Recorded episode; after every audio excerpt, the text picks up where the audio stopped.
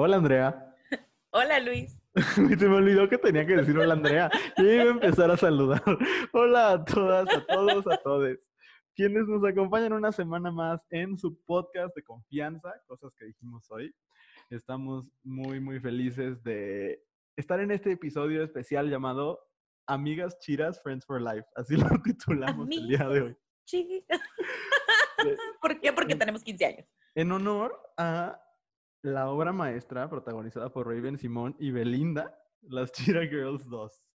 Se considera como cine español, porque sucede en España. No sé, no creo. No, no, ya sé que ¿Pero no. de qué cine de arte? Es cine de Mm. arte. Almodóvar could never. Este, He wishes. he wishes, ajá, que tuviera ese, ese talento. Pero bueno, de Kenny Ortega. Creo que también es de Kenny Ortega esa película. Pero bueno, no es cierto. No es un programa especial de las Chira Girls, es un programa especial sobre la amistad. Ese es el tema del día de hoy. Y hoy tenemos anecdotario de las personas que nos compartieron sus historias y estamos muy contentos de compartirlas.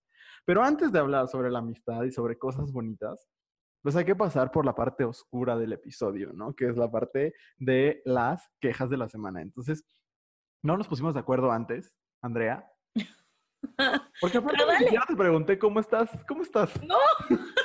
No, no, tú vienes hoy a lo que vas. Es como, Dije, ya vamos vamos a a grabar y a lo que sigue. Quejémonos ya. Mira, yo te noto ansioso por quejarte, entonces adelante, Luis. quéjate. ¿Yo voy a quejarme primero? Adelante, sácalo Muy de bien. ti. Ok, no, fíjate que, a ver, digamos que me quejaré y luego creo que sé a dónde va tu queja, pero no sé, no, no lo hablamos antes, entonces quizás no. Pero me voy a quejar de la tibieza. Esa es mi, mi queja de esta semana, porque ayer estaba viendo el debate de Estados Unidos, el debate de Donald Trump y Joe Biden. Y pues básicamente lo que vimos fue a Voldemort contra alguien que le da miedo usar su magia. O sea, ese sería como lo que yo podría poner como ejemplo. Y me hizo pensar en todo este discurso de las formas correctas y de, pues es que si, este este eslogan que tenía Michelle Obama de When they go low, we go high. Y, y la verdad es que when they go low, we need to go lower. O sea, cuando... Porque, porque justo a quienes mm, perseguimos como ciertas causas o quienes por lo menos intentamos estar del lado de, de, pues de los derechos humanos y demás, creo que a veces nos hemos comprado este discurso de, bueno, pero no hay que pelear porque pues no hay que ser como ellos, ¿no? Y entonces nos enfrentamos a el discurso Trump, que es violento, que es horrible, que es gritón. O sea, ustedes si ven el, el debate, sugiero que se lo ahorren, pero si ya lo vieron, este, pues se pudieron dar cuenta que no dejó hablar al moderador, no dejó hablar al candidato, no dejó hablar a nadie, ¿no? Simplemente gritó mentiras todo el tiempo. Y creo que decir, bueno, pero nosotros vamos a hacerlo de manera linda y cuidando las formas y mejor no me peleo porque cada quien tiene derecho a su opinión y demás. Pues no nos está funcionando, porque esta cosa, este discurso como de la civilidad y las formas correctas, lo que hace es que pues, pues se escucha el que grita más fuerte, ¿no? Se escucha el, el psicópata que está ahí interrumpiendo a todo mundo. Y creo que el, el ámbito que yo más conozco y del que siempre hablo, porque es mi, mi área de experiencia, que es la, la lucha por los derechos LGBT, de repente sí nos hemos comido como ese discurso de, bueno, pero tampoco hay que incomodar tanto, ¿no? O tampoco hay que hacerla de pedo por tanto, ¿no? Que es algo que nosotros eh, hemos escuchado una y otra vez, como, bueno, ya, pero son cosas chiquitas, no, la no seas tan intenso o, o demás. Y eso es ser tibios. Y hasta en la Biblia dice, a los tibios los vomitaré de mi boca. En el Apocalipsis dice eso. Y creo, honestamente, que sí. We need to pick a side. Y en este momento hay dos lados. O sea, en este momento está el lado de los derechos humanos y los nazis. O sea, de verdad, es, es- es impresionante. Pero se están llenando los espacios virtuales de gente con discursos violentos y los espacios físicos ya están empezando a ser ocupados también por grupos con discursos de odio, cada vez más, ¿no? O sea, cada vez, por ejemplo, eh, veo ahora como este grupo de, que se llama Proud Boys, que es un grupo eh, racista, casi, casi neonazi, así, supremacista blanco en Estados Unidos, inició en, en- en línea y ahora ya hacen manifestaciones y cosas muy horribles. Entonces, creo que eso pasa porque no hemos sabido, no, nos hemos excusado en este, bueno, es que yo respeto todos los puntos de vista. Pues no, porque hay puntos de vista que no son respetables, porque hay puntos de vista que son discurso de odio y que atentan contra la dignidad de todas, de todos y de todes, ¿no? Entonces, pues sí, creo que mi queja de esta semana no es hacia la maldad, porque la maldad ahí está, y creo que esa simplemente es repugnante, sino a quienes en algún momento, por quedar bien con la heteronorma, con el patriarcado, con el capitalismo, con un montón de sistemas, decimos, bueno, pero vamos a buscar las formas más amables para no incomodar a nadie. No, pues es que creo que se trata de incomodar a quienes nos están haciendo daño, y se trata de que si nos están dando un puñetazo, pues por lo menos defendernos, ¿no? No decir, bueno, pero respeto tu puñetazo, ¿sabes?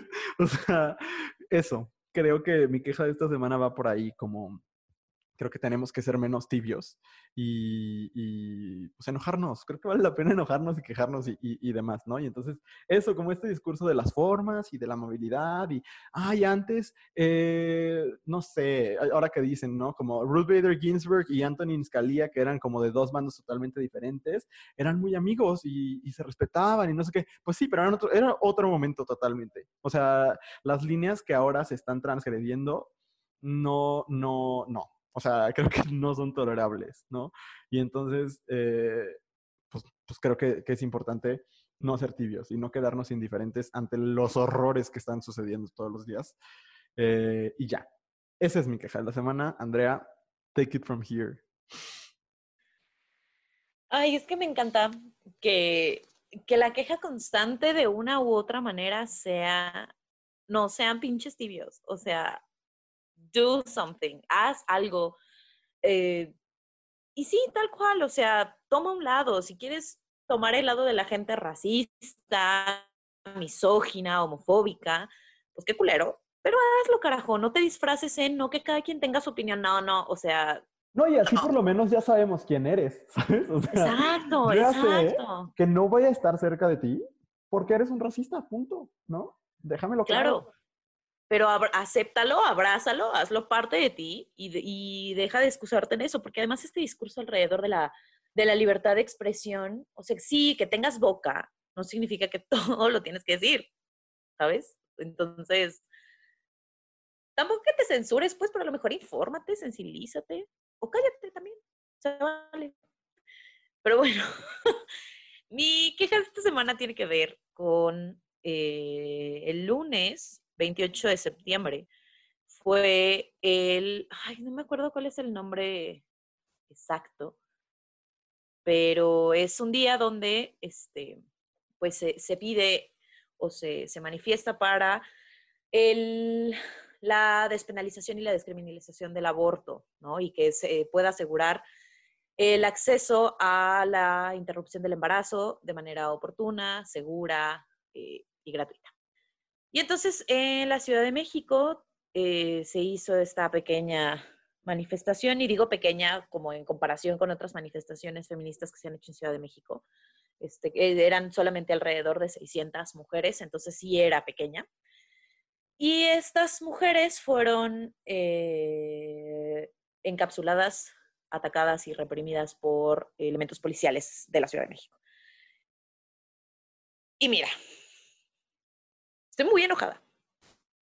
No solamente por el hecho en sí, que es muy culero, porque tú ves las fotos en redes, porque sí, el periódico saca una cosa y sí, en los medios sale una cosa y en los discursos oficiales sale una cosa, pero no sale todo. No digo que en redes salga todo, pero sí salen más perspectivas. Y tú ves las fotos y ves la cantidad de policías que les mandaron y me parece una mentada de madre por muchos motivos. Porque ojalá, uno, esa cantidad de policías estuvieran atendiendo las denuncias de violencia doméstica. Ojalá ese ímpetu que le ponen a detener las marchas feministas estuviera puesto en mejorar el código penal para que no tuvieras prácticamente que tuvieran que violar afuera de la, de la caseta de policías para que te hicieran caso. Y ojalá el las quienes están a la cabeza tuvieran los ovarios de pronunciarse con tanto ímpetu y con tanta seguridad sobre otros problemas que son mucho más importantes que las feministas que se están manifestando. Es una mentada de madre y hay otra cosa que me enoja muchísimo. Es, mira, hay muchas cosas que me enojan muchísimo alrededor de esta cosa. Porque está además el hecho de poner al frente de esa represión a mujeres policías. ¿No? Y que se siga perpetuando este asunto de si realmente fueras feminista no le habrías hecho eso a la policía. Ellas son las que realmente trabajan y dices, uno, si estás en contra de la violencia, lo peor que puedes hacer es defender a la policía, pendejo. Dos, eso es un rollo estratégico muy, muy evidente. El decir, voy a poner ahí a las mujeres para ver si estas se detienen o si no, para que queden peor. Porque pareciera que nos estamos atacando entre nosotras, cuando el asunto no es pelear nosotras contra nosotras o nosotras contra los hombres, es, nosotras contra el sistema. Y perdón, pero la policía es el sistema. Pongas a quien pongas, ¿no? Y tres, de verdad, que no, puedo, no puedo de verdad con el enojo de la gente pendeja que uno se sigue creyendo todo lo que le dicen los medios oficiales y, se manejan y se mueven con una bandera de autoridad moral y es como, pues, ¿dónde está tu criterio? O sea, de verdad, ¿dónde está tu criterio para decir, tengo todas estas fuentes, tengo toda esta diversidad de información y llegué a esta conclusión? O sea, si, si todas tus opiniones están basadas en lo que dice un medio, en lo que dice un lado, perdón, pero no estás informado y no tienes ninguna autoridad para emitir ninguna opinión acerca de absolutamente nada. Cállate. De verdad. Y dos, yo sé que a los hombres les molesta muchísimo todo lo que no se trate sobre ellos. Pero si no, te están preguntando, si no es tu lucha, si no es tu útero, si no es nada, cállate el hocico. Así, o sea, de la manera más atenta te lo pido. Así como tú pides que todo se haga por las buenas y que todo se haga con buenos modos, de la manera más atenta te pido, por favor, que omitas tu opinión cuando no se trata de ti de verdad, Luis, yo trato de regular mi odio hacia los hombres, pero está muy cabrón, está muy cabrón. O sea, ellos se ponen de pechito y, y, de verdad es molesto que todo tiene que tratarse de ellos y ellos tienen que tener una opinión para todo y sale cualquier cosa que no se trata de ellos y es como deja ver cómo me hago protagonista. O sea, no sé, neta, ser mujer en este país es muy cansado muy cansado y muy ojete. Y ya, no voy a decir más porque ya me enojé. Espero que haya tenido sentido todo mi rant. Tuvo, tuvo, tuvo perfecto sentido. Muy bien. Pues Pasemos a cosas bonitas. Vamos a pasar a cosas bonitas. Vamos a pasar a hablar de, de, pues de algo que es fundamental, que está en todos lados, que hablamos de esto todo el tiempo, pero que muy pocas veces creo nos preguntamos qué significa, ¿no? Que es la amistad o ser amigues, ¿no? O sea, sabemos que tenemos amigues, sabemos que somos amigues de otros, pero no, no, no hacemos como, pues no sé, creo que a veces no nos preguntamos, pero ¿qué significa, no? ¿Cuál es la diferencia a lo mejor con enamorarte de alguien o con ser un conocido cercano o con ser familia incluso, ¿no? Y, y creo que aquí hay varias cosas bien interesantes. Entonces, esta semana hicimos dos cosas. Les hicimos la pregunta, como siempre, su bonita pregunta. Contestaron cosas interesantes, aunque similares, muchas de ellas. Y después también les preguntamos la bonita anécdota, ¿no? Y entonces hubo historias que verdaderamente nos conmovieron mucho. No vamos a compartir todas porque afortunadamente nos llegaron bastantes y pues hicimos un proceso de selección para, pues para que el episodio no dure 400 siglos. Pero, este, sí, vamos a platicar un poco sobre qué es la amistad, ¿no? Y, y también como sobre qué papel tiene, yo pensaba incluso leyendo algunas de estas historias, Andrea, el papel que el ser amigues tiene incluso en esta resistencia, ¿no? Como en este resistir a un, a un sistema que, pues, que te chinga todo el tiempo, ¿no? Entonces, creo que van a salir cosas bien interesantes y pues vamos a empezar a platicar sobre lo que ustedes nos contaron, ¿no? Lo, primero que quisimos fue preguntarles qué es ser un buen amigue, ¿no? Como qué es este cuando piensas en, una persona que sabe de amistad, que, sabe ejecutarla, vaya, como, ¿qué características tiene? Y aquí hay un punto que a mí, a mí sí me causa cierta picazón, no porque no crea que es verdad, sino porque creo, como en casi todo, que tiene matices. Y es el asunto de la honestidad, ¿no? Algunas de las respuestas que nos llegaron fueron, te dice las cosas como son sin querer aligerar nada ni filtrarlo, te dice la verdad, te regaña cuando la cagas y cuando haces algo mal, te dice cuando estás mal o que te diga las cosas sin filtros. Y yo lo platicaba, André, yo lo platicábamos antes de, iniciar este, este episodio. Yo decía, es que creo que los filtros están, como que están demasiado satanizados, porque, porque también es bueno tener filtros a veces, ¿no? O sea, creo que, que los filtros precisamente te permiten encontrar una forma amable de decir algo que quizás no es lo más amable, porque sí es importante la verdad y hasta ahí estoy totalmente de acuerdo con todas estas anécdotas, bueno, con todos estos puntos que nos comparten. Sí, yo, yo a mis amigos les digo la verdad, pero, pero no sé, también creo que hay personas que, que, que llegan a confundir el, no, soy súper buen amigue porque yo digo la verdad como va. Pues sí, pero oye, qué feo te ves, no creo que sea una verdad que necesite escuchar alguien. No sé, Andrea. Y creo que, híjole, aquí luego, luego se nota eh, el cobre, pero tiempos, lugares y personas, Luis. O sea, no me quiero ver muy jesuita, bueno, no jesuita, pero no me quiero ver así con mi playera ignaciana, pero sí es cierto, o sea, creo que sí. Por ejemplo, yo como amiga sí soy muy, pues yo te digo las cosas y no te las digo suavecito, pues te las digo como van. Pero sí sé que estás triste, que has tenido una semana difícil. Sé que es algo que no necesitas escuchar y es algo que no te pone en riesgo en este momento. ¿Para qué te lo digo? ¿No? Y honestamente también hay otra cosa. Si hay un asunto de, una, de que la persona no está en riesgo, o sea, no está tomando decisiones que pongan su salud física, mental, emocional o, o la de otros en riesgo y no te están preguntando, ¿cómo para qué? ¿No? O sea, no, el decir todo lo que pasa por tu cabeza no te hace buena amiga.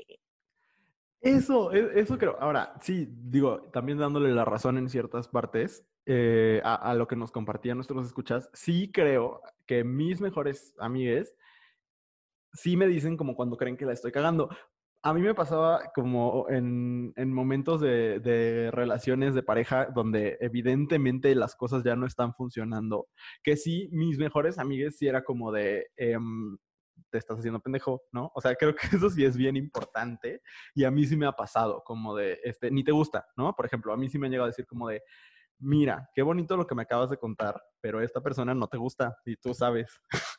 y es, ah, no, pues sí, cierto, perdón. Pero es, pero es lo que dices, ¿no? Como eh, entender el lugar, el momento. Y, a la persona. Y la persona también. Si la persona se va a venir abajo, pues no. Es, y aparte hay otra cosa, por ejemplo, siguiendo el ejemplo de, bueno, voy a tomar tu ejemplo de, de una Adelante, toma lo que quieras, Andrea. Gracias, qué amable. Qué dadivosos andamos el día de hoy.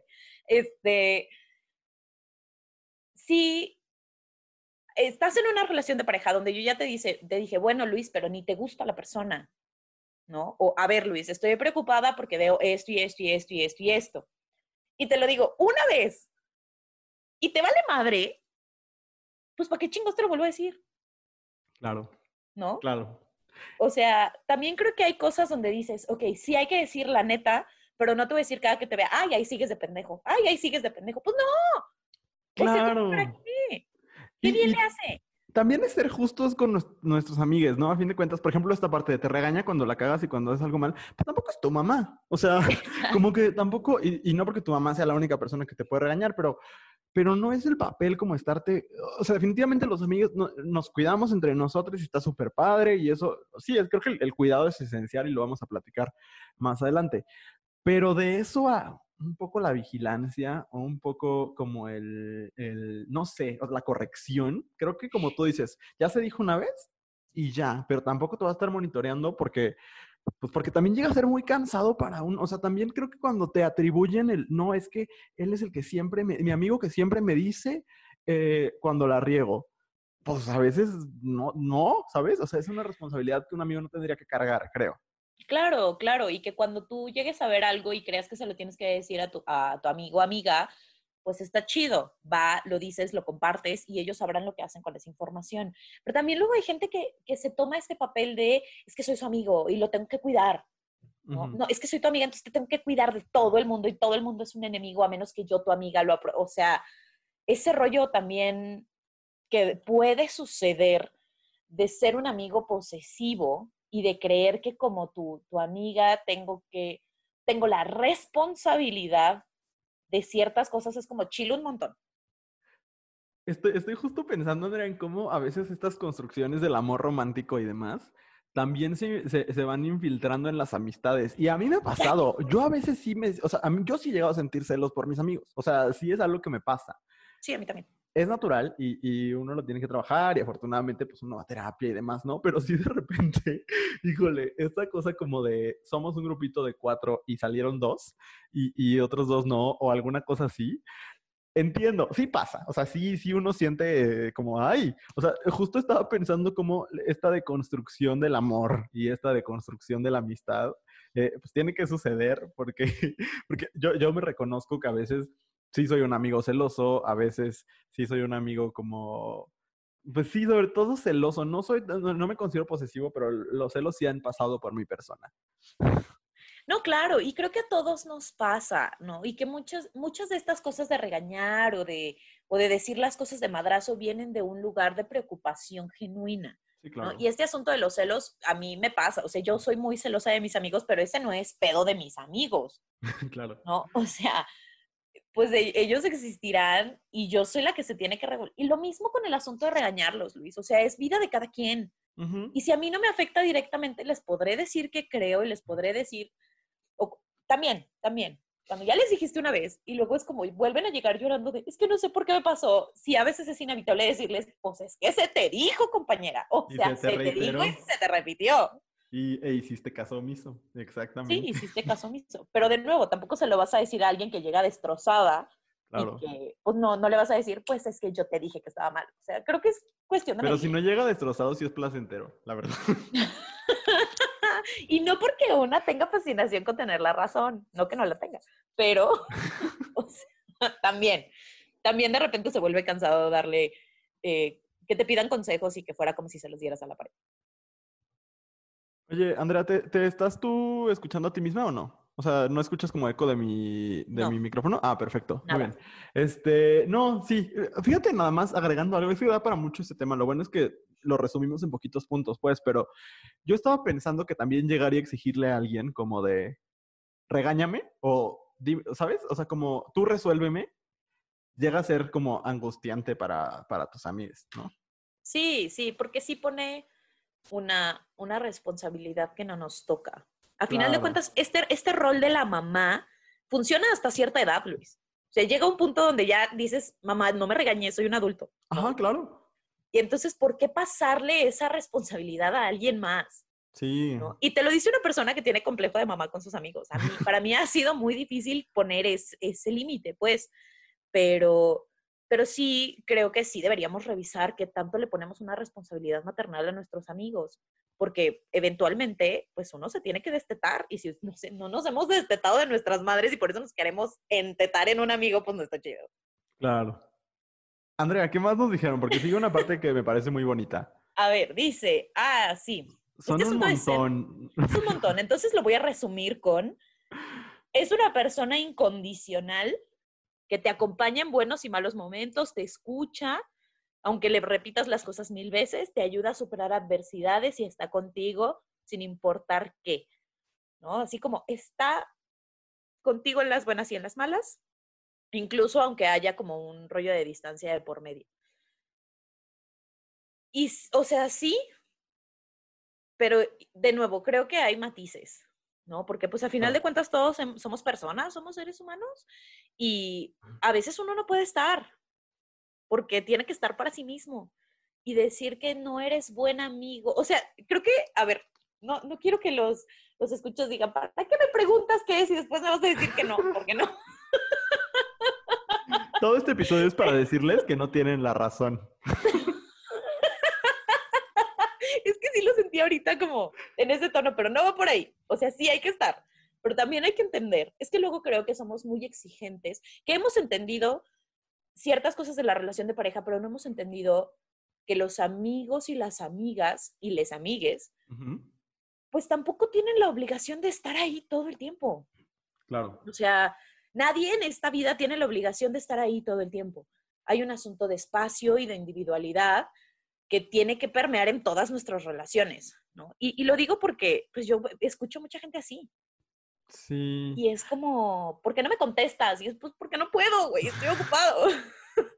Entonces, creo que sí está padre y, y sí es un rasgo importante de la amistad el saber que alguien te va a hacer segunda cuando le digas, quiero hacer un maratón de películas de Disney de los 2000 y cuando quieres llorar amargamente por, no sé, porque te dejó la novia. O sea, creo que, que las dos cosas, es, es bonito tener una persona con la que puedes hacer las dos cosas. Claro, fíjate que a mí me gustó mucho una de las aportaciones en este punto. Alguien de Les Escuchas decía que aunque no se vean o se hablen seguido, sepas que estará para ti y tú para ella. Y te voy a decir por qué me encanta, porque a mí me pasa mucho. Una de mis mejores amigas vive en Estados Unidos y uno de mis mejores amigos vive en Tampico, de donde yo soy. Bueno, ahorita vive en Guadalajara. Eh, hablamos muy poco. Realmente, por ejemplo, mi amigo Diego y yo ya tuvimos que dejar como una fecha. Los jueves hablamos porque genuinamente ya estábamos como sin saber mucho de la vida del uno del otro. Pero yo sé, en el, o sea, a Diego, por ejemplo, lo veo una vez al año y a mi amiga que vive en Estados Unidos la veo de verdad. La última vez que la vi fue hace tres años. Pero cuando la vuelvo a ver, o cuando lo vuelvo a ver, ahí está la conexión, ¿no? Porque, porque son conexiones fuertes y uno no siempre puede estar, ¿no? Y, de repente la vida, o sea, mi amiga se casó, eh, mi amigo eh, es más chico que yo, entonces estamos como en momentos distintos, eh, etcétera. Pero hay una cosa, hay una cosa en común que ya se construyó y creer en ese vínculo se me hace bien padre. O sea, como esta cosa de no, no, no sé ni siquiera cómo se llaman tus amigos de ahorita, pues no sé qué haces los viernes, pero sé quién eres y como persona no te va a soltar, ¿no? Y eso me parece bien, bien hermoso. Sí, y además es muy bonito saber que aunque haya un asunto de no nos hablamos todo el tiempo, sí hay un espacio seguro constante. Claro. Porque yo la verdad soy muy mala para darle seguimiento a, a mis relaciones interpersonales. o sea, la única persona con la que hablo todo el tiempo es conmigo y contigo, pero básicamente, pero fuera de eso, o sea, tengo amigos que tengo en visto desde hace semanas y no es porque no les quiera contestar, es porque no me da la vida, pero creo que las amistades que hemos formado es como reaparecemos. O sea, tengo una amiga que literalmente la veo solamente cuando es época de Tofino en, en Starbucks o cuando termina con su pareja. Esas son como las dos circunstancias en las que nos vemos, pero es, pero hay amor atrás. Sí le voy a pegar a tu amiga que termine por ahí de septiembre, octubre, y entonces ya se juntan las fechas. Y Todo ya se como trata para de economizar tiempo. Y en este mismo punto, o sea, no, no, me quiero alargar mucho, pero pues ni modo, la síntesis no es una característica de este podcast. Que está esta, este asunto padre, que dicen que un amigo tiene disposición a escuchar, aunque no tenga las respuestas y solo pueda darte un abrazo. Y eso me parece que también es bonito. O sea, si cuando te acercas a alguien que no, no siempre vas buscando que te digan qué hacer o, o, que resuelvan tu vida, a veces solo necesitas a alguien que te escuche y te diga, pues te quiero, ¿no? Totalmente. Y, y lo, lo, vamos a decir al rato, bueno, yo lo, lo, tenía pensado para el rato en las anécdotas, pero creo que aquí van, yo, yo voy entendiendo y me molesta mucho cómo el sistema nos va diciendo que las relaciones de pareja son más importantes que las relaciones de amistad. ¡Oh! ¿No? Y, y, cuando vemos que en esta lista, pues a mí me están, mm, yo podría considerar bajo estas características que, que muchos de mis amigues son los amores de mi vida de muchas formas, ¿sabes? Y, y no estamos acostumbrados a decirlo, no, no, como de, pues verdaderamente el amor de mi vida no solamente es la persona con la que me voy a casar, si me voy a casar, o las personas con las que decida vivir en pareja, sino pues la gente que se quedó con mi corazón y, y, todo lo que la gente que está diciendo acá de respeta tus decisiones, te da un abrazo y te consuela con eso, etcétera, pues eso ya es el amor de tu vida, ¿no? Esto es, esto, esto es una forma de amar como muy intensa. Y entonces, uh -huh. eso, como, qué, chistoso que, que, este sistema que es patriarcal, eh, heteronormativo, este, capitalista también y, y demás, nos demuestra como si las amistades fueran subrelaciones, ¿no? Y, sí. Ay, y eso me lleva a la gente que cuando tiene pareja no pela a sus amigas. Esa es una conducta muy horrible, no lo hagan. Es que, pero es que la gente lo dice, o sea, yo recuerdo en algún punto de la vida no sé si a mi mamá o a mi papá, yo siempre aquí ventilando mis problemas en mi familia, pero alguno de los dos, cuando tuve como el, el primer novio formalón que ellos conocieron, que me decían, es que las prioridades se ajustan. Antes tu prioridad eran tus amigos, ahora tu prioridad tiene que ser tu pareja. Y mira, una a veces es pendeja. y les hace caso. O sea, yo tuve una relación de pareja muy violenta, muy horrible, donde después me reencontré con amigos y les dije, ¿por qué nadie me dijo? Pues todos te dijimos, nomás que no nos veías, nomás que no nos pelabas. Y digo, claro, porque está ese discurso atrás, pero también es súper importante que, o sea, ahorita que dijiste que es un sistema capitalista, pues es que el capitalismo no gana nada con que seamos amigos. No. Nada. Gana con que seamos pareja, con que decidamos reproducirnos, con que mil cosas, pero no gana nada con que tengamos amigos y que tengamos buenos amigos y que prioricemos a esos amigos. Entonces, no descuiden a sus amigues. O sea, está chida la vida en pareja, tengan parejas todo el tiempo que ustedes quieran, pero, o sea, los amigos no son, esta palabra que ustedes me encanta, no son sus relaciones. Claro, y, y yo agregaría, no sean la persona fea que exige que, la, que su pareja decida entre sus amigos y tú. O sea, porque sí, a mí, a mí sí me ha pasado al menos, como en esta cosa de, me ha pasado a mí eh, eh, estar con, con una pareja, ahorita no tengo, pero en su momento, y como de, ay, es que les estás haciendo mucho caso a ellos. Pues mira, si de verdad no vas a poder controlar eso, mejor no vayas. O sea, porque si vas a estar en una reunión con las amistades de tu pareja y no vas a querer que les haga caso a, a sus amistades, pues entonces si sabes que no vas a poder controlar esa parte de tu persona, pues no te plantes ahí. o sea, si de plano te caen mal esas amistades, pues bueno, ok, trabájalo tú, pero no llegues y estorbes, ¿sabes? Eso me parece importante. Y también se vale, Luis, o sea, también se vale que no te caigan bien las amistades de tu pareja. También ese asunto de ahora todos tenemos que ser amigos, no, relájense un chingo. O sea, pueden no caerte bien, pero respeta el espacio que tu pareja tiene con sus amigues, porque es válido, aunque no te caigan bien. O sea, no, no estamos hechos para que nos caiga bien todo el mundo. Exacto. A ver, la siguiente categoría me gustó porque es como pequeñas muestras de cuidado. Por ejemplo, alguien pone, me, me regaña, me apapacha, me alimenta, me hace reír. Alguien como más específico, se toma un whisky contigo cuando más lo necesitas. Te hace de comer, le da like a todo lo que publicas en Instagram o te abraza cuando lo necesitas. Creo que esas, es que, es que, creo que todas las personas en nuestras relaciones vamos desarrollando un lenguaje, como un código compartido. Y esos códigos a mí me parecen fascinantes. O sea, de verdad, de verdad. Qué pendejos los realizadores de Hollywood que han hecho tan pocas películas sobre la amistad. Porque es ahí donde salen los gestos más bonitos. Y, yo me acuerdo, por ejemplo, en esta película de Bajo la misma estrella, donde todo el mundo lloraba cuando, ah, en el funeral, en el funeral que hacen antes de que se muera, si no la han visto, pues Iba a decir véanla, pero no necesariamente. Pero este, hacen un funeral, ¿no? Y están ahí los tres. Y todo el mundo llora cuando habla la, la novia, ¿no? O la, la sí, sí, son novios. Pero yo lloraba demasiado con el amigo. Y es que siento que Hollywood ha explorado muy poco las amistades, sobre todo las amistades entre vatos. Y, y es que es bien bonito ese, ese lenguaje que desarrollas con tus amigues de las formas en las que te dicen, aquí estoy para ti. Por ejemplo, mis amigos que escuchan este podcast, para mí es como, uno, ¿por qué si escuchas mi voz todo el tiempo? ¿Por qué la quieres escuchar más? Pero es algo que para mí significa mucho, ¿sabes? Como, porque digo, no sé si verdaderamente les gusta el podcast, espero que sí, pero si no lo tomo como una cosa de, pues estoy aquí apoyando el proyecto que tú tienes y que te significa cosas, ¿no?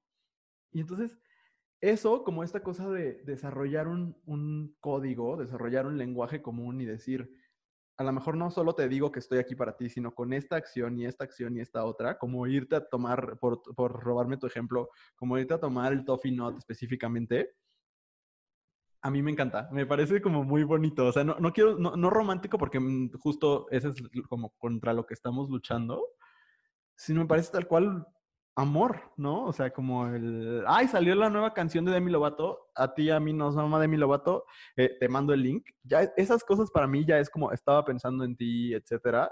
No sé, nuestro amigo Renato que, que escucha este podcast, que a mí me manda memes cada que puede.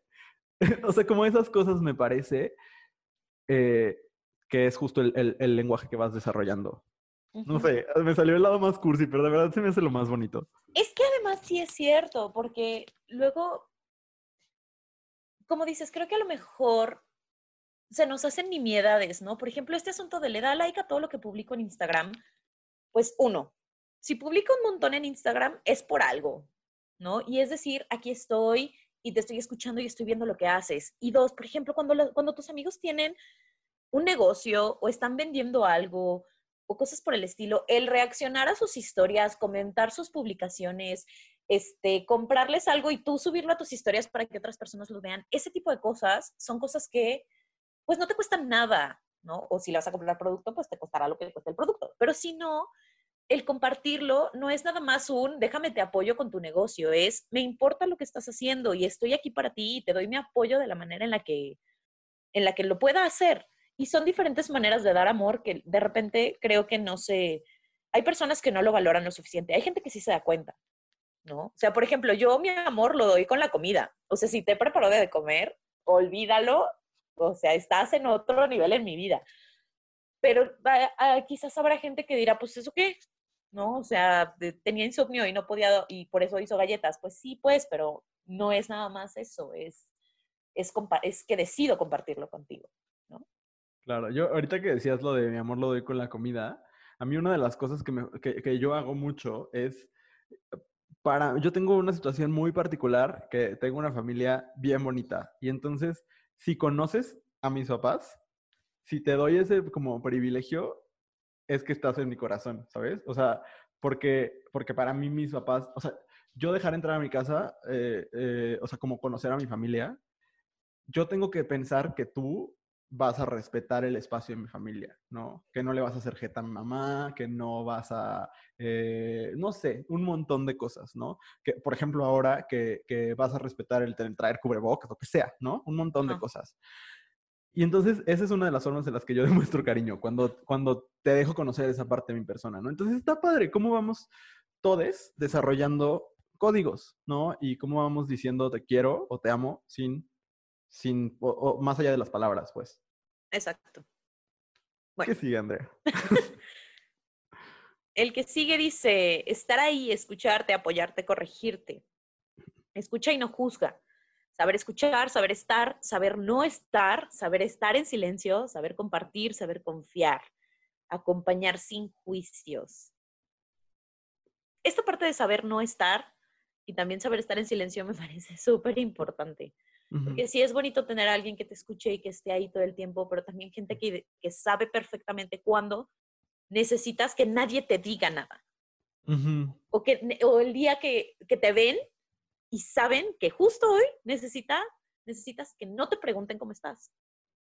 ¿no? O que, te, o que te distraigan con alguna nimiedad o que se vayan juntos a Gandhi a ver libros y nadie hable de nada, solo vean libros. Ese tipo de cosas creo que también es súper bonito y sí creo que habla de una conexión mucho más profunda, ¿no? Me proyecta muchísimo con el ejemplo de Gandhi, pero, no, pero pues sí, o sea, como el entender los espacios y saber, o sea, el tener como esa brújula para saber cuándo toca estar y cuándo no, creo que también es, es, es importante. Totalmente. Creo que, que, eso. Y, y, esta parte de escucha, escucha y no juzga, escucha y demás. O sea, mira, creo que a veces eh, juzgar es, es este, imposible evitarlo, pero también hay que saber quedarte tus juicios para ti, ¿no?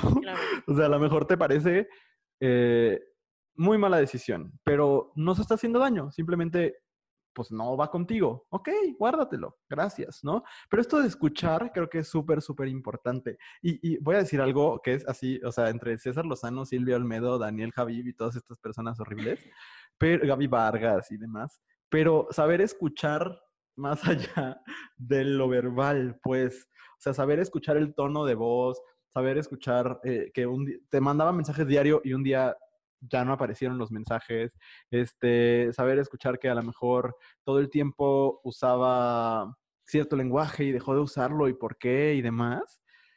Todas esas cosas me parecen bien importantes. O sea, sí, por ejemplo, no sé, si un día se muere Beyoncé, o sea, yo sé que mis amigues, toco madera, yo sé que mis amigas me escribirían, los que me conocen, porque sabrían que estaría devastado.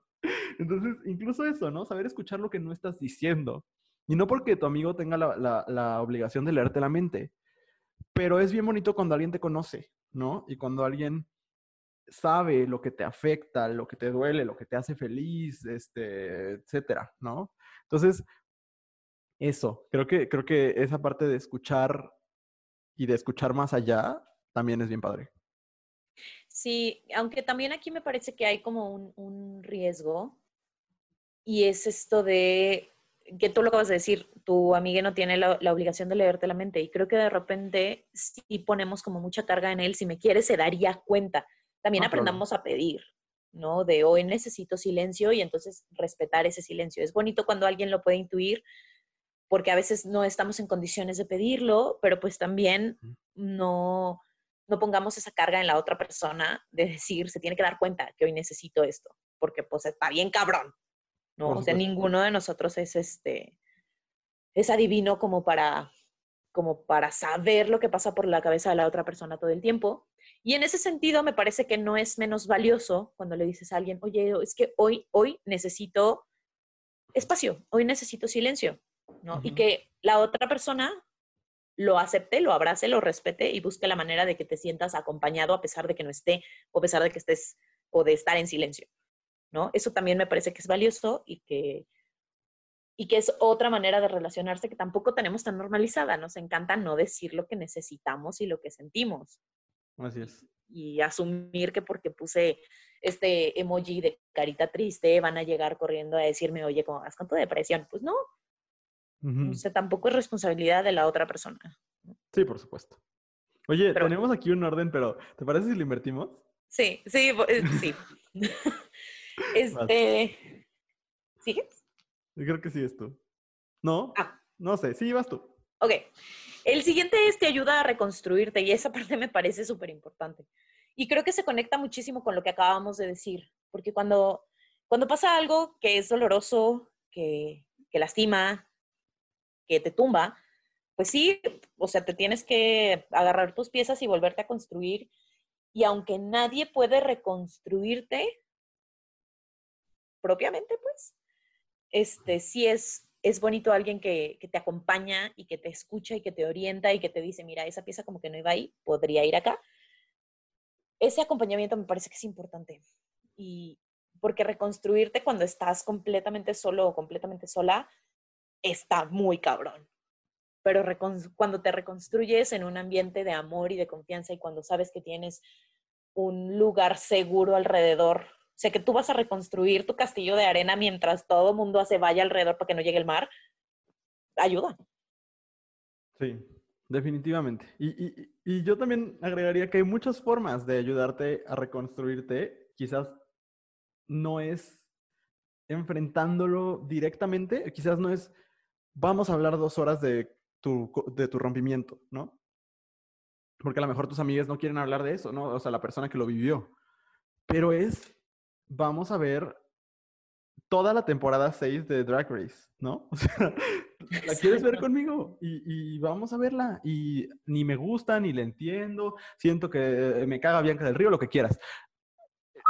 Uno, ¿por qué? ¿Verdad? Pero aparte de eso, o sea, estar ahí y decir, pues me lo voy a aguantar, ni modo, ¿no? Me voy a sentar y voy a ver contigo esto. O voy a Mm, hablar contigo por teléfono, voy a hacerte comer, vamos a comer, aunque esté a dieta, te acompaña Burger King, ándale, lo que sea. Creo que esto, esta cosa como de reconstruir se puede, puede funcionar de manera como muy directa, ¿no? Y también como de, con estos pequeños gestos. Yo soy muy fan de eso y me encanta justo, de verdad, me, me obsesiona mucho cuando alguien lo logra eh, como retratar en el cine o en la televisión, porque lo he visto muy poco pero cuando lo veo es como, ah, cabrón, o sea, es que, es que esas historias son tan hermosas y son muy poco exploradas, pero sí creo que, que reconstruirte a veces no se ve como creemos que se ve, no se ve como un vamos a hablar tres horas de, de por qué el que me cortó es un imbécil, a veces es vamos a probarnos pantalones en una tienda, ¿no? O vamos a comer dos pizzas, etcétera. Creo que eso. Sí, de acuerdo. Vamos al último. alguien lo puso y es una joya. Y alguien puso que un buen amigue manda packs. y miren, ¿quién soy yo para contradecirles? La verdad Nadie. es que estoy de acuerdo. O sea, no todos, pues, tiene que haber un mutuo acuerdo, mucho consentimiento. Pero a mí me irrita mucho como esta cosa de, de decir, no, no, no, es que el sexo solamente es cuando casi que con, co- o sea, ya sabes que es la persona con la que vas a estar toda la vida o toda la parte sexual. Y al mismo tiempo, pues se suma una bonita dinámica de integración, Andrea. Iba a decir más cosas, pero decidí ¿Cómo te llamas? ¿Cuál es tu color favorito? ¿Y cuál es tu nude favorita? Adjunta evidencia. Es que a mí me parece que está padre. Justo por eso, o sea, no, o sea, sí, mandar packs está padre mientras sean los tuyos y sea consentido. Pero e- este asunto de, pues si somos a mí, este, ah, es que no sé cómo decirlo. Me, me, me trabé. Pero justo lo que dices, como esta idea de que la parte sexual puede arruinar una amistad, Fake news.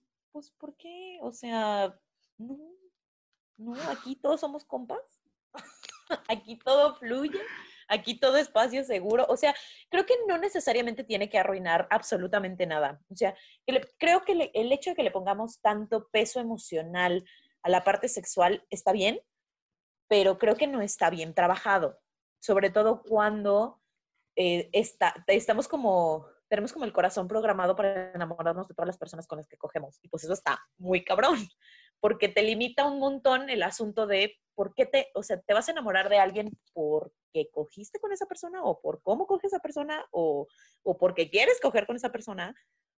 Y la otra es, qué desgaste emocional y qué limitación sexual tan cabrón.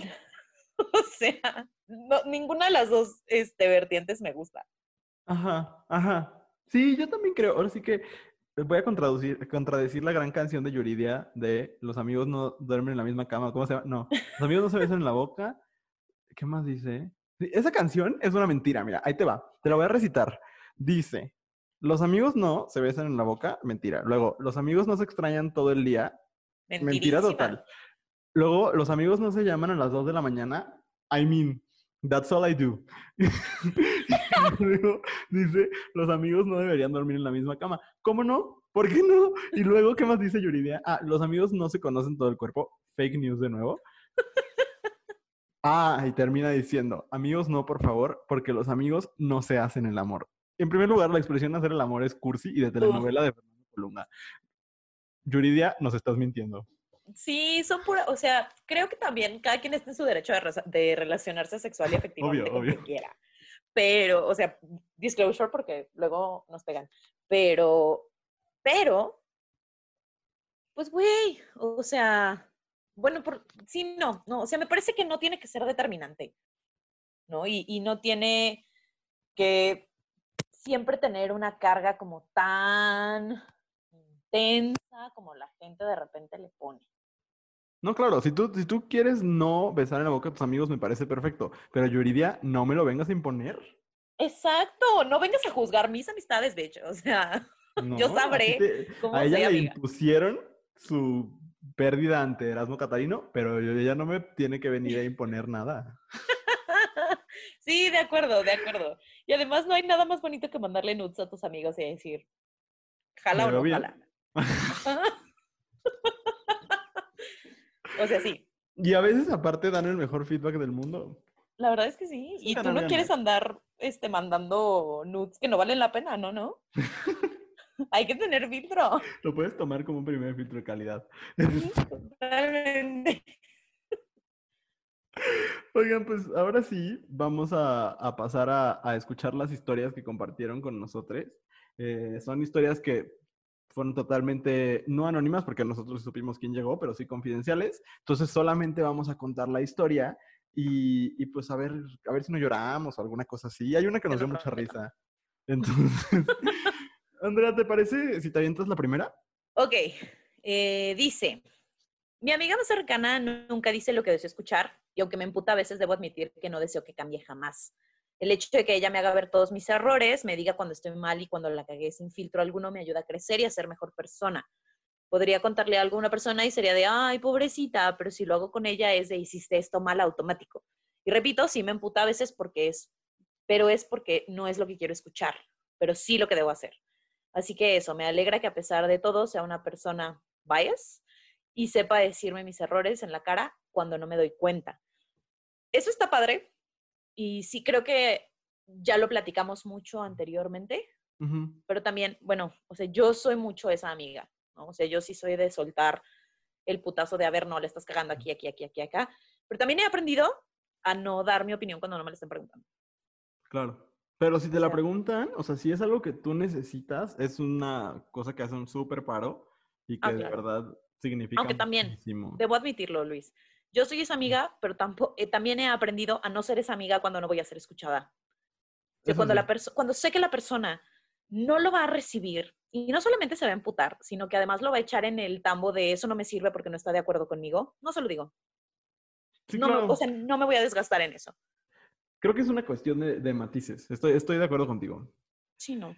la, siguiente, la siguiente es muy cortita pero muy, muy valiosa. Dice, fueron un gran apoyo cuando me diagnosticaron con VIH. Me dieron mucho ánimo y fuerzas para avanzar y aceptar esta nueva etapa en mi vida. Eh, me conmovió mucho esta, esta historia porque justo en los momentos más oscuros, eh, um, pues saber que alguien está ahí es, es, como muy cliché, pero es real. O sea, es muy necesario, justo cuando sientes que nada está yendo bien, pues necesitas que algo te sostenga, ¿no? Y, creo que la amistad, las amistades, pues pueden ser eso que te sostiene, ¿no? Sí. Muy hermoso. Es que esta, historia me, conmovió mucho. sí. Ay, la que sigue es bien padre. Muy bien, la que sigue. Ah, no, ibas a decir algo, Andrea. No, no, no, no, es que nada, o sea, está bonito. es que vi el suspiro y dije, no sé si es como, next. Next. No, sí, a lo que sigue. Este, dice, me ayudan a ver a mi novia escondidas porque mis papás no aceptan mi relación. Así fuimos a un concierto juntas y no hay sentimiento más bonito que quedarme sin voz junto a ella por cantarnos. Eso está padrísimo. Además, yo también soy la amiga alcahueta. O sea, si a mí me dicen, puedo decir que estoy en tu casa para irme a no sé dónde, adelante, solo necesito que me mandes tu ubicación all the time. All the time necesito saber dónde estás y que cuando te marque me contestes el teléfono. No me importa si estás a medio coger, me contestas el teléfono. y ya, es lo único que necesito. Fuera de eso, ah, yo soy carta libre, o sea, úsenme. No, es que aparte, Andrea, a mí me pasa que justo reflexionaba sobre la importancia de las amistades en en, las, en la experiencia LGBT, ¿no? Sobre todo en la experiencia LGBT en el closet. Porque justamente es esto, ¿no? Como de, sobre todo esta cosa de tener un espacio seguro, hay quien elige llamarle familia de elección, hay quien elige llamarle mis amigos, lo cual creo que es también como súper, súper chido. Y, y, en ese sentido, o sea, creo que cada quien decide cómo nombrarlo. Y, y esta cosa de darte esa posibilidad, o sea, creo que, que, muchas de las personas LGBT tenemos esta experiencia de quien me dio la posibilidad de zafarme un poco de la heteronorma, de zafarme un poco del juicio de los demás, pues fueron mis amigos, ¿no? Entonces, por eso me, me, gusta mucho la historia. Y, qué chido tener amigos así. Y sean amigos así también, aunque no estén entendiendo todavía, entenderán. Pero creo que es importante ser amigos así para quien lo necesita. Y justo los dos que siguen van por ahí, ¿no? Entonces voy a leer el, siguiente. Nos pone alguien, siendo un miembro reciente de la comunidad LGBT, no me he abierto con tantos amigos, pero los que lo saben son una verdadera joya, donde apoyo y ayuda hay apoyo y ayuda, supongo, sin pensarlo dos veces, ya sea compartiendo noticias o grupos sobre LGBT de interés o contestándole a sus conocidos cuando hacen un comentario fuera de lugar. Uf, voy a poner un pin en eso. Déjeme, pongo aquí un asterisco para que me acuerde. este, este o no, yo con ellos. Además de que para mi cumpleaños, algunos de ellos mandaron flores o regalos con tarjetas que tenían juegos de palabras sobre que soy bi. Una persona normal no los entendería, pero para mí son objetos de gran valor. Esta historia, de verdad, persona, tienes a los mejores amigos del mundo. De verdad, qué cosa tan bonita. La neta sí, qué joya, qué joya. O sea, me derretí. Yo también.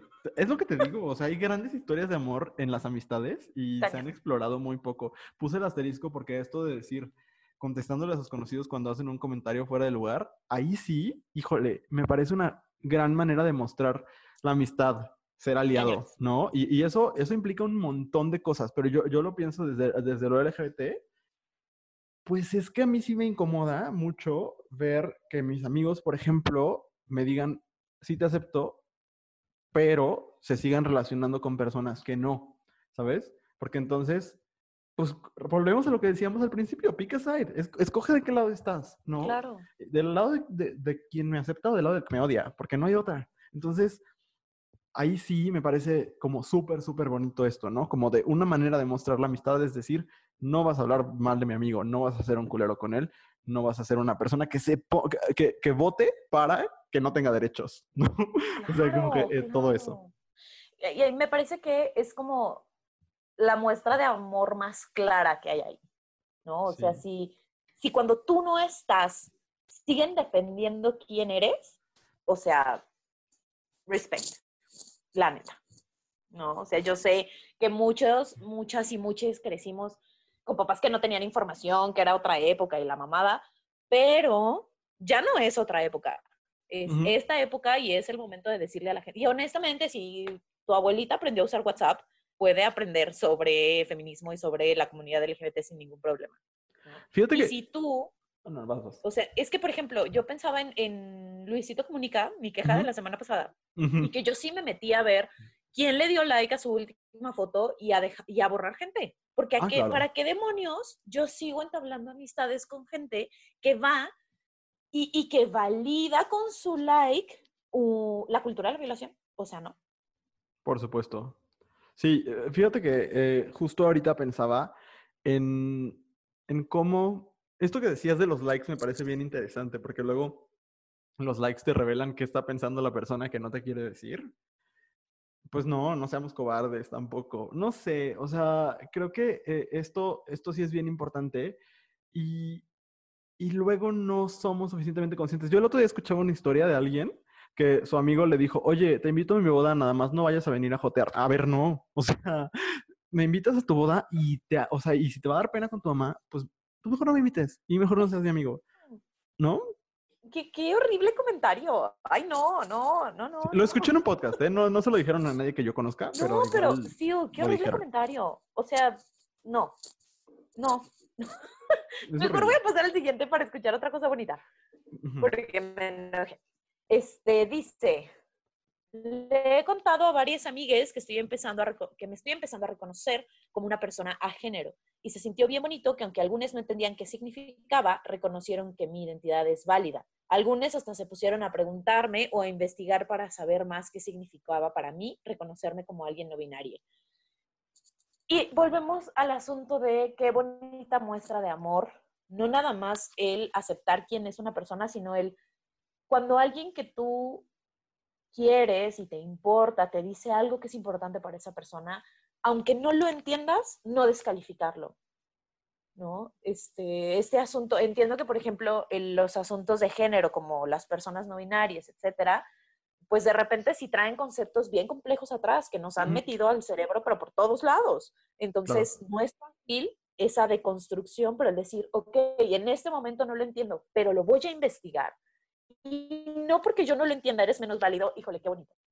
Qué precioso. Eso, eso. Y, pensaba en, en lo valioso del acto de reconocerte, uno, que no estás en el punto de entenderlo, pero que no es, o sea, que ese es tu asunto y no el asunto de eso tres. Como primer punto. Y como segundo, lo, lo, como lo, lo fácil que es poner excusas y lo bonito que es no ponerlas, ¿no? Porque muchas veces hemos escuchado, ay, no es que espérame tantito, no me voy a aprender tu nuevo nombre si ya, si, si con, con, las personas trans, por ejemplo. Y si en lugar de justificarte, porque sí, es difícil, y sí, la vas a cagar, pero si en lugar de justificarte dices, pero soy tu amigo, y entonces lo voy a intentar lo más que pueda. Y si a lo mejor un día se me va, te pido disculpas, pero no me va a volver a pasar y si me vuelve a pasar te vuelvo a pedir disculpas. Pero esta cosa de no poner excusas, sino decir, ay, bueno, también espérame tantito y mejor decir, sí, espérame tantito, pero lo estoy intentando, me estoy informando y estoy buscando de qué manera voy a ser el amigo que tú necesitas. Eso me parece bien, bien bonito. Y agradecerle aparte a, a nuestras escuchas la confianza y el cariño que tienen a, a esta plataforma. Ay, sí, La verdad, hermoso. Significa Gracias. mucho para, para nosotros que, que nos hayan contado estas historias. Sí, cañón. O sea, y de qué bonito que, que, que podamos ser parte de ese espacio seguro, Sí, ¿no? Que no les conocemos a la mayoría, pero que de alguna manera somos un espacio seguro y está bien padre. Sí, vamos con la última, Andrea. Es ¿O que quie- ¿Quieres decir chulísimo. algo? ¿Quieres decir algo más? o- o No, ya no, no, dale, dale, dale. Es que ya estoy viendo la última y pues sí, gran muestra de amor. Nos pone alguien, una vez me dio diarrea de que ojete y mi amiga me mandó flores para que me sintiera mejor. Ay, me parece lo más bonito del mundo. La verdad es que sí, o sea, primero no a cualquiera le cuentas que tienes diarrea. Totalmente Y, cierto. y dos, cuánta atención. O sea, cuánta atención. Es como cuando le. No, no. O sea, es que qué bonito. Qué bonito es la atención inmediata de las necesidades, porque de verdad espero que la diarrea haya tardado tres días en agarrar el pedo y mandarle flores. Te tuve que haber sido un rollo de ahorita, ¿no? The shit. Está bien bonito. O sea, de verdad sí. Creo que, que es algo. O suena chistoso y sí me dio risa, pero al mismo tiempo es como de. Pues sí. O sea, yo cuando. eh, por ejemplo, ya lo hemos dicho mil veces, nosotros somos maestros y el día del maestro pasado, o sea, que yo ni en cuenta casi, nada más porque no trabajé ese día. Pero eh, pues ya estábamos encerrados y una de mis mejores amigas me mandó unas donas, ¿no? Y es como de, ay, pues qué padre. O sea, se me hace muy bonito que, que- que se haya acordado. Y entonces, pues todo eso, ¿no? Eh, me parece como muy significativo. Y, y que si te mandan flores cuando te da diarrea, también se me hace súper chido. O, o- o que te manden algo cuando estás crudo o alguna cosa así. Todo eso se me hace bien padre. Lo es, lo es, lo es. Pues qué bonito, qué ¡Qué bonito todo lo que compartieron. episodio! Sí, todo muy tierno y muy cursi y muy amoroso, pero muy precioso. Muy amoroso, muy, muy amoroso. Y eso está bien, bien padre. Pues creo que yo, yo concluiría con qué me quedo, como esto, si esto fuera sesión terapéutica, Andrea. Este, ¿Cómo no, se va tu corazón? Yo me quedo pensando muy, muy cañón, y por eso lo quería decir, en cómo lo que tú decías, a mí me hizo mucho sentido, cómo, cómo el, el al sistema no le sirve de nada que seamos amigues, ¿no?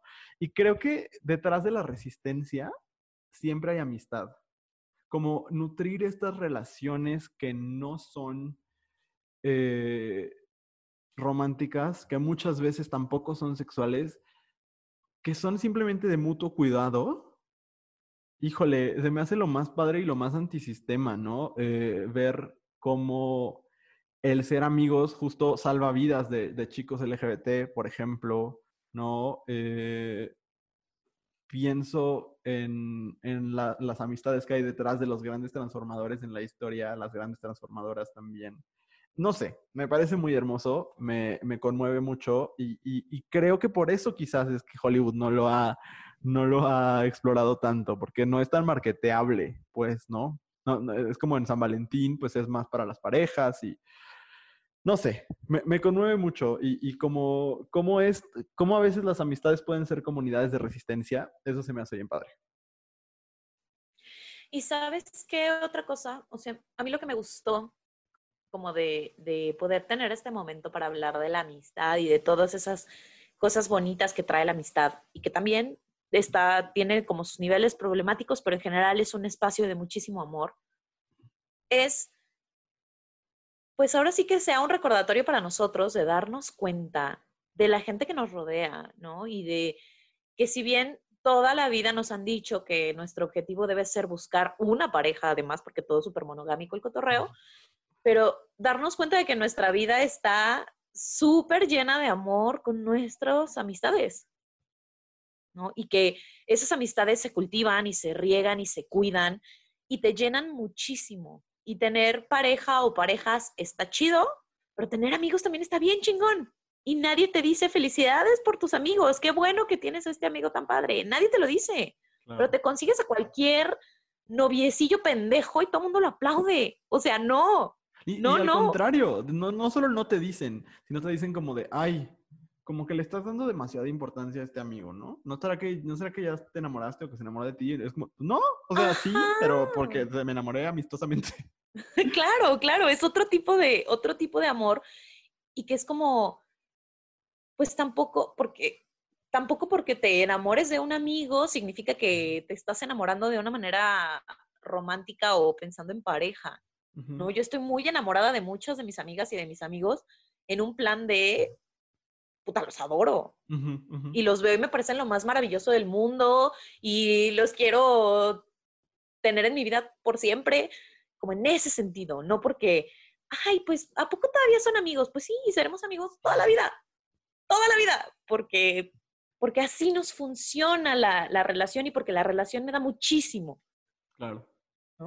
Y pues ya, así, cerramos. Qué maravilla. Pues bueno, vamos, vamos a las recomendaciones, que es como este, el, el- el cierre del episodio. Fíjate que últimamente me, me he estado enterando de gente que está siguiendo las recomendaciones y entonces me emociona, me emociona bastante.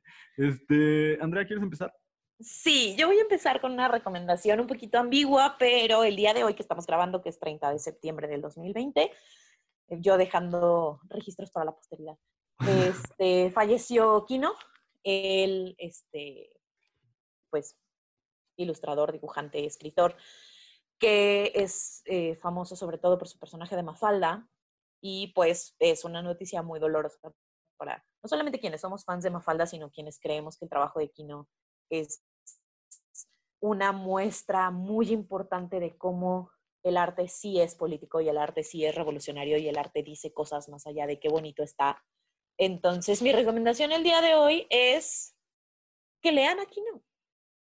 Que no, y no solamente Mafalda, ¿eh? porque Mafalda es muy preciosa y la amo con todo mi corazón, pero tiene muchos otros trabajos que, que creo que vale la pena. O sea, sus tiras son muy, pues, están cargadas de mucho significado. Entonces, googleenlo, búsquenlo. Hay PDFs de, los trabajos de Kino por todas partes. De preferencia, compren un libro, pero pues si no les da la vida, pues yo no los juzgo por, por un PDF. Perdóname, Fernanda Melchor. Pero, pero sí, chequen su trabajo. O sea, si no lo conocen o solo conocen Mafalda, googleenlo, búsquenlo, léanlo y sorpréndanse por cómo sigue siendo tan precisos 30 años después lo que escribía este señor.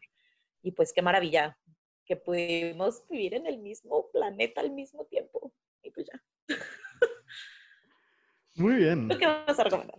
Yo, yo voy a recomendar, fíjate que eh, eh, quise quedarme en el tema y mira, yo, si yo amo algo en esta vida es la comedia, de verdad.